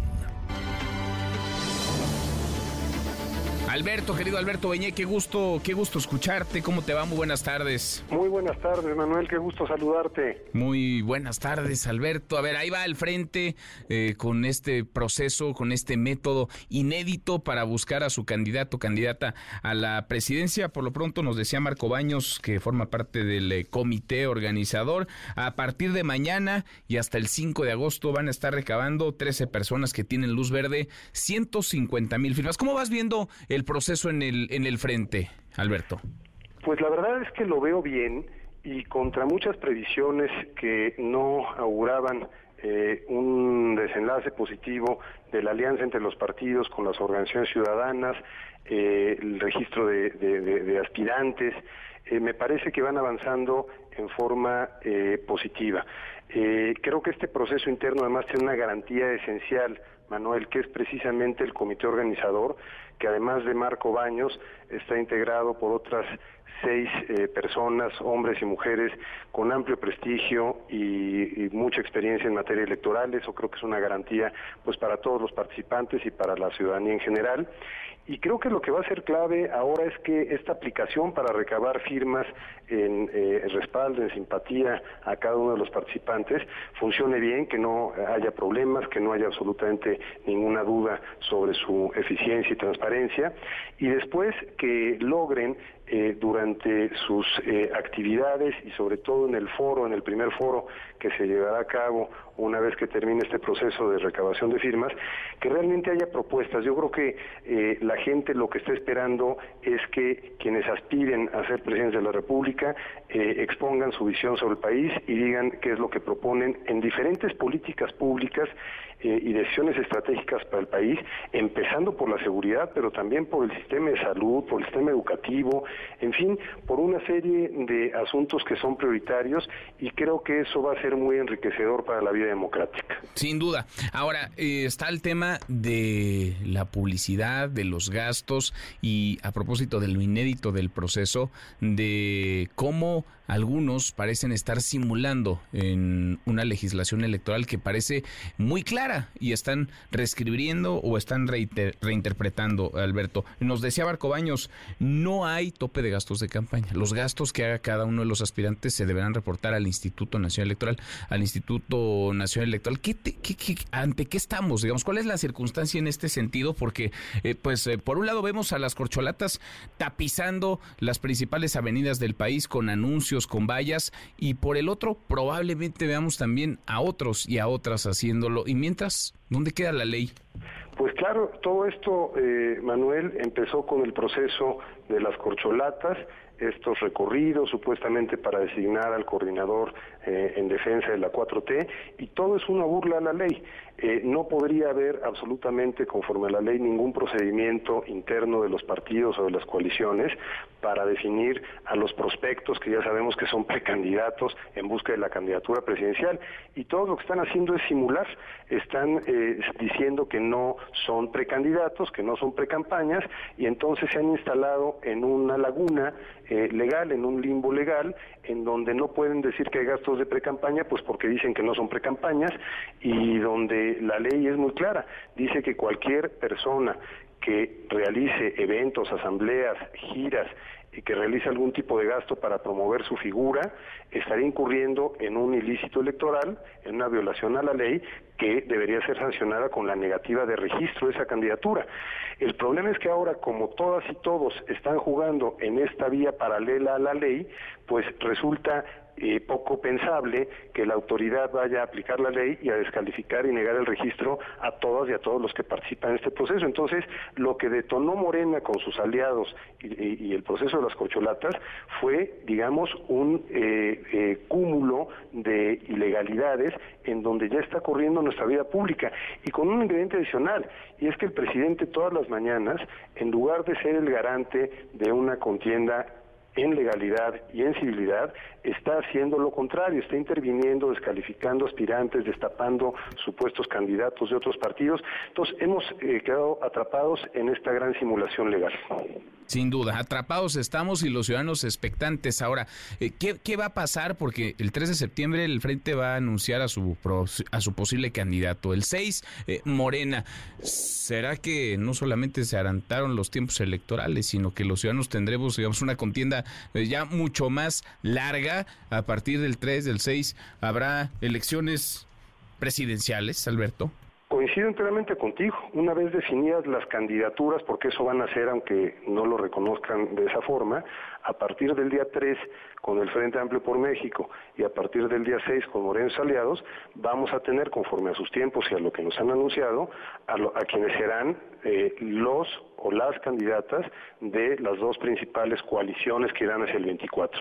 Aunque las precampañas formalmente deben iniciar hasta la tercera semana de noviembre, no antes, pues desde septiembre ya tendremos una contienda por la presidencia de la República, Manuel, en un terreno, insisto, no regulado, porque no existe, no está previsto que, se, que ocurra esto antes de esas fechas. Pues Pero lo cierto es que así ocurrió. Eh, uno puede estar de acuerdo no con esa legislación restrictiva, pero es la que existe, es la que es válida, es la que tendría que observarse y me parece que eh, pues eh, el problema es que esto deja en un sentido anulada a la autoridad, una autoridad que no se ha atrevido, la autoridad electoral, eh, con esta renovación del Consejo General del INE, pues no se ha atrevido a hacer valer esa autoridad y a poner restricciones. Entonces vamos a un proceso en donde la autoridad ha perdido justamente eso, autoridad, y eso me parece que es delicado. Bien, pues vamos a estar pendientes, Alberto, pendientes de los tiempos, de las formas, de estos métodos inéditos ante los que estamos los eh, mexicanos. Gracias, eh, como siempre, y platicamos la otra semana. Gracias a ti, buenas tardes, un abrazo. Abrazo grande, muy buenas tardes. Por cierto, a propósito de este 2024, adelantado. Vamos a platicar con Xochil Gálvez en unos minutos más. Pausa, volvemos. Redes sociales para que siga en contacto: Twitter, Facebook y TikTok. M. López San Martín. Continúa con la información con Manuel López San Martín en MBS Noticias. Ya estamos de regreso. MBS Noticias con Manuel López San Martín. Continuamos. Que no hagan lo mismo que está haciendo Claudia X González, que no actúen igual. ¿Cree que están actuando igual al contratar cientos de espectaculares? No sé si los estén contratando, pero si lo están haciendo, yo creo que no estarían actuando correctamente. Ya nada de eso ayuda. Si fuese por espectaculares, ya hubiese levantado Sochi. La última encuesta que vi trae 15 puntos. O sea, y vaya que le han apoyado. De nuevo el presidente, ya le gustó. Cada mañana, cada mañanera, se detiene en la figura de Xochil Gálvez, en la persona de Xochil Gálvez, que ha despertado entusiasmo, efervescencia, pasión, como no lo habían hecho otros miembros, otros integrantes de la oposición. Xochil Gálvez, que está ya más que apuntada, buscando la candidatura a la presidencia por el Frente Amplio Opositor. Y el presidente atiza un día sí y otro Y otro también le agradezco estos minutos a Xochitl Galvez, senadora. ¿Cómo estás, Xochitl? Muy buenas tardes. Manuel, mucho gusto aquí en Torreón asándome, qué cosa, qué locura de calor, casi 39 grados, pero mira, por eso le puse el fin de semana que soy su crush. Sí, te veía que decías que, que si no podía dejar de hablar en- de ti, de pensar en ti, o que era su, o era su Oye. crush. Habla de ti todos los días, Xochitl. Oye, hoy es el séptimo día consecutivo hablando de mí y hoy me mencionó en 11 ocasiones. O sea, ya es una obsesión la del presidente que tiene conmigo. Eh, él trata de, pues, de descalificarme, de eh, ningunearme, decir que soy ladina. O sea, está enloquecido porque no sabes cómo está creciendo esta estas ganas de la gente de creer en algo distinto. Hoy había un evento aquí en Torreón con 500 mujeres y llegaron más de mil mujeres, ninguna con futsi, con torta, ninguna este, con transporte, todas por su cuenta, un montón de voluntarios que ya tengo aquí en Coahuila y la verdad es que está siendo orgánico, natural y yo creo que eso es lo que el presidente dice, que no crezco, que no, que, que me inflan, pero pues eso lo vamos a ver pronto, pronto vamos a ver de qué tamaño y mira, pues sus corcholatas tienen meses caminando el país con un montón de dinero, con un montón de espectaculares y su servidora, pues no, simplemente pagando su boleto de avión y la gente organizándose para invitar, porque todos los eventos a los que he venido he sido invitada por la sociedad civil. Entonces, está, está muy padre, yo estoy contenta, creciendo, conectando, hablando. Entonces, pues, eh, Manuel, esto, esto va para arriba, tengo que coordinar este frente primero, ya afortunadamente las encuestas me ponen a la delantera, tan solo a 15 días de haber salido. Entonces, pues que el presidente siga enojándose porque yo no me voy a desubicar. Bueno, oye, mala campaña de publicidad no es, Xochitl. Al final no es una mala campaña. Al final él cree que diciéndome, insultándome, va a descalificar una trayectoria. Él sigue diciéndole a la gente que un montón tal cual personaje está atrás de mí, porque él no soporta que una mujer salga adelante por sí misma. Por eso lo llamé machista y hoy le vuelvo a decir que es un machista. Y pues eso no está bien porque pues las mujeres estamos aquí con nuestro mérito y las mujeres que me están oyendo pues saben eso y también por eso no, no, no manches el arropamiento de las mujeres de este país. No, estoy muy, muy conmovida. Ahora sí, parece que el presidente no da crédito de que haya una mujer que esté en donde estás tú ahora eh, por mérito propio, Xochitl. No, no da, no da crédito, pero pues él tiene que saber que pues la oligarquía no estaba ahí cuando llegué a vivir un cuarto de la mina en Iztapalapa, ¿cuál? O cuando necesité un crédito para empezar mi empresa, pues tuve que vender mi coche y pedir fiado con Pairo, con de LP Ventas, me, me financió, ya no existe, ojalá lo pudiera contactar para darle las gracias, pero él me financió, me, me dio a crédito un plotter y dos computadoras en ese entonces, él fue el que confió en mí y por eso logré poner mi propia empresa de ingeniería. Entonces, pues al final llegué al gabinete por los headhunters y este y a ser jefa delegacional cuando la tenía perdida pues por mi capacidad. Y ahora senadora y pues el siguiente paso ya lo estoy construyendo y entre más me atice más ganas me dan de ir para adelante o sea soy como los como los toros que esos que les pican que no me gusta que les piquen pero híjole me sale la casta Te, motiva y te, te incentiva. Ahora, mañana empieza formalmente el eh, proceso para recolectar, para recabar estas 150 mil firmas a partir de mañana 12 de julio y hasta el 5 de agosto. ¿Cómo le vas a hacer, Xochitl? ¿O ya tienes las firmas? Tengo 146 mil voluntarios registrados en mi página No, pues ya, ya los tienes. Ya prácticamente, Ahora, con que firme cada uno. es que, que ese, cada, cada ese voluntario ya se firme en la aplicación y lo logramos. No va a estar fácil, hay que buscarlos ahora, mandarles correos, pero yo creo que el tema de las firmas no va a ser un problema porque hay muchísima disposición de la gente. Este, por ejemplo, aquí en, aquí en Torreón hay ocho chats, 11 chats de mil personas cada uno ya de voluntarios, 11 WhatsApp de mil personas aquí en Torreón, nada más, 11 mil personas. Y y si replicas ese ejercicio en distintas ciudades, en diferentes entidades, pues parece que no. Tú no vas a batallar para, para conseguir estas firmas. No te va a costar tampoco, porque todo será digital. todo es digital y todo es voluntario y todo no me está costando. Es increíble que sigan tirando el dinero público o de la corrupción en tantos espectaculares las corcholatas. Y de eso el presidente no quiere hablar. No quiere hablar de los millones que hay del empresariado detrás de sus corcholatas. Detrás de mí lo que hay es una gran participación ciudadana y eso es lo que él le da mucho coraje. Pero cada vez crece más esa participación, cada vez comparten más los contenidos y yo estoy muy contenta y vamos a ir para adelante y no me va a detener los insultos del presidente. Y yo le pediría, mira, este fin de semana hubo eh, una explosión de Pemex donde hubo dos muertos. Por cierto, va a haber eh, falta de crudo o se va a dejar de producir crudo, van a bajar las finanzas públicas. Eh, en Cantarel, tremenda explosión. Asesinaron a un periodista de Tañarí, uno más. Eh, Guerrero está que hable, con bloqueos, con retención de autoridades. Yo creo que el presidente se tendría que poner a trabajar en esos temas, más que estarse preocupando por ¿Qué es lo que estás tú eh, recibiendo en estos eh, recorridos? Porque estás a diario en una entidad diferente, estás en ciudades diferentes, con realidades diferentes. ¿Qué es lo que estás eh, eh, recibiendo, Xochitl, de la gente? ¿Estás construyendo ya tu, tu equipo, tu equipo para delinear, para detallar una propuesta? Porque vendrán, sí, la, la encuesta, pero vendrán también los foros y los debates. Me imagino que querrás llegar con una idea estructurada, con un proyecto de país, con un diagnóstico de la situación. ¿Estás eh, construyendo ya tu equipo?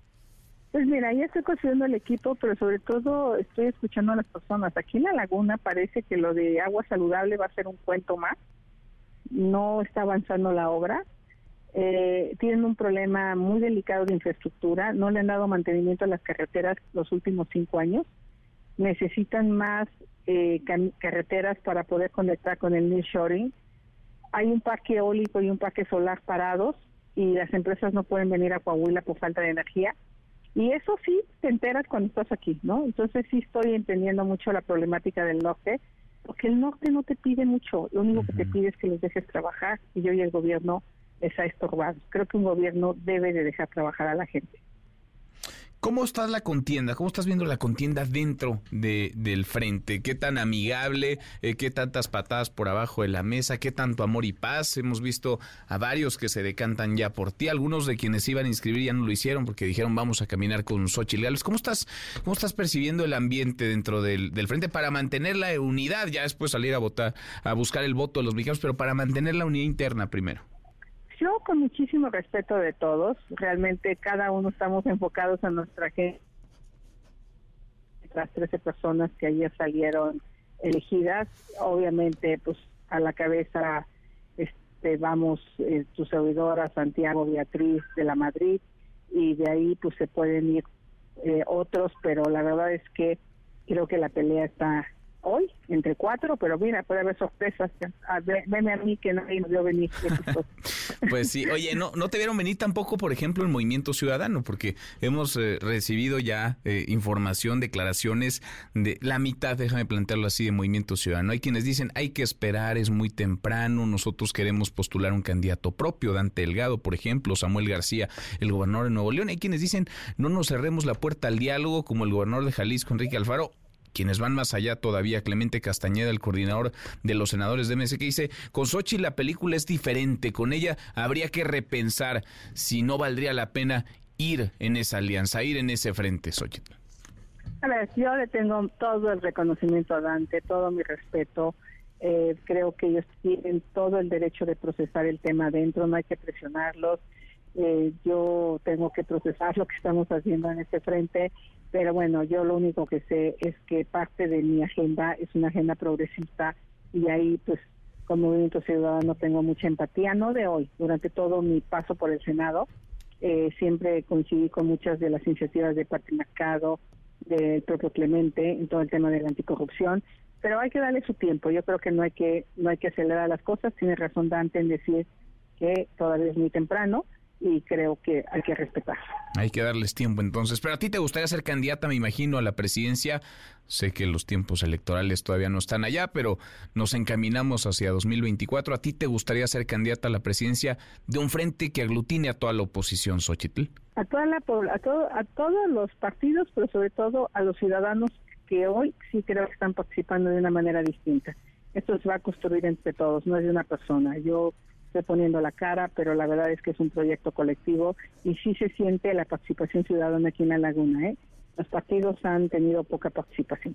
Bueno, a todos los partidos, a toda la oposición y sobre todo a todos los ciudadanos. Oye, sobre tu equipo, ¿será que vendrá contigo de nuevo Arne Ausen-Rutenhack, ¿te acuerdas de aquel city manager que tenías que era bueno para dar nota y que era implacable con los actos de corrupción? ¿Arne va a estar contigo o está contigo, Xochitl? No, Arne está en su rancho produciendo huevo ahora, Ah. por el momento. Ah, bueno.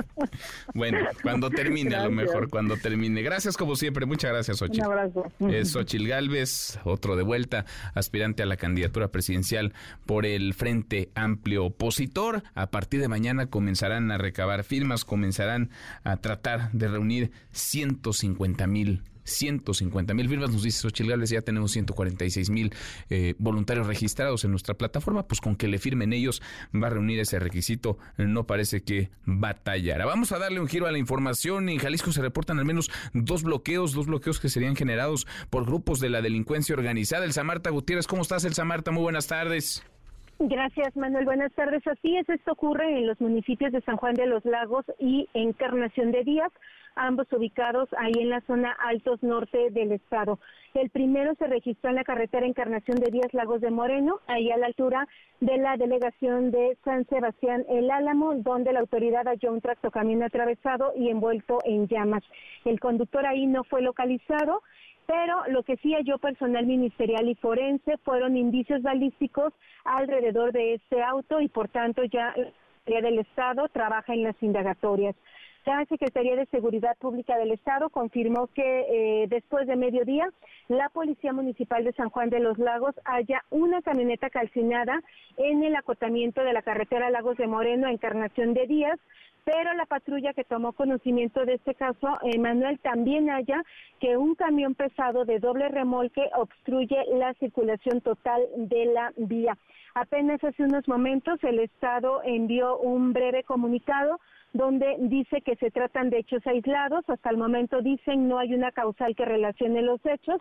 Ellos hablan de que no hay vías obstruidas, pero por las propias eh, fotos que ha difundido personal de protección civil y bomberos de los municipios, se observa claramente que las vialidades sí quedaron obstruidas por algunos eh, momentos. Así que Estamos a la espera de la información que pudiera dar a conocer Manuel la Fiscalía del Estado para saber un poquito más del por qué se habrían registrado estos hechos viol- violentos en una zona que de por sí, bueno, hay enfrentamientos pues prácticamente cada semana. Bueno, esa es la situación actual, así está la cosa también en Jalisco y podemos hacer el recorrido por distintas latitudes, por distintas regiones del país.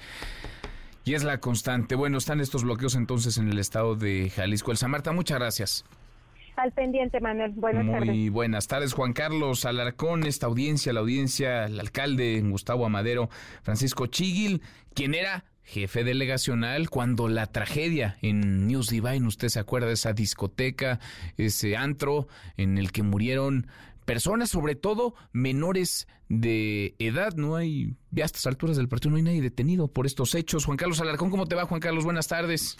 Manuel, me da gusto saludarte. Buenas tardes. Un juez de control del Tribunal Superior de Justicia Capitalina determinó la prescripción del delito de ejercicio indebido del servicio público ligado al caso News Divine, que pretendía reabrir la mamá de una víctima en contra de Francisco Chiguil Figueroa, alcalde de Gustavo Amadero, cuyo caso en su contra quedó cerrado.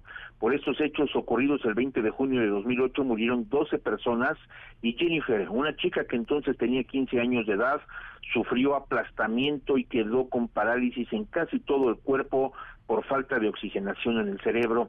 Este lunes, Claudia Martínez, mamá de Jennifer y sus abogados comparecieron en audiencia en la que solicitaron al juez que el Ministerio Público reabriera la investigación en contra de Chiguil y del exdirector de gobierno de la entonces delegación Gustavo Amadero, Rafael Bustamante, lo cual no fue posible. Al respecto, Antonio Martínez, asesor jurídico de la afectada, explicó que en la audiencia celebrada en las salas de oralidad del reclusorio norte, el juzgador dejó en claro que por el tiempo transcurrido jurídicamente no era posible dar la razón a la afectada. Escuchemos. La Fiscalía, pues, a través de utilizar las instituciones, no llevó a cabo la investigación. Se permitió que esto avanzara con el transcurso del tiempo para que en un momento dado pudiera actualizarse la prescripción. Sin embargo, al día de hoy, pues ya dos jueces habían dicho que no, no era procedente la, la prescripción. Hoy este juez pues nos deja ver una serie de argumentos eh, de corrupción. No, el juez determina que prescribe el delito. Una prescripción que diverso juez ya había tomado la determinación de que no prescribía. Sin embargo, hoy este mismo juez, bajo los mismos argumentos, ya bajo una cuestión que raya pues en lo grotesco, conlleva a que sí hay prescripción. No habrá siguiente audiencia. Francisco Chiguil libró una vez más las acusaciones en su contra, aunque para los familiares de las víctimas sigue siendo culpable por permitir la, reapertura del News Divine. Pues es el reporte pues sí, cómo no va a serlo, en fin. Pero en México no hay justicia. Campea la impunidad. Gracias, muchas gracias, Juan Carlos. Muy buenas tardes. Muy buenas tardes. La hora con 53. Ya menos nos vamos, revisamos lo último, la información. En tiempo real. Mananger coopera con autoridades para esclarecer accidente que dejó cinco muertos, cinco mexicanos muertos en el Everest. El Heraldo de México. Javier May se destapa, buscará la candidatura de Morena en Tabasco, va a renunciar a Fonatur en septiembre. Milenio. Periodistas protestan en varias entidades del país en contra del asesinato de Luis Martín Sánchez. MBS Noticias. Alistan cancelación definitiva de más de 30 normas oficiales en salud. El país. Los demócratas aprueban un nuevo candado para evitar que el ejército de Estados Unidos intervenga en México. La OTAN dice que invitará a Ucrania a unirse cuando se cumplan las condiciones. Con esto cerramos, con esto llegamos al final. Gracias. Muchas gracias por habernos acompañado a lo largo de estas dos horas. Soy Manuel López San Martín. Se quedan con Nicolás Romay todo su equipazo. Nos vemos como todas las noches a las 10 por ADN 40. Y acá nos encontramos mañana, mañana que será tarde de miércoles, mitad de semana. Pásela, pásela muy bien.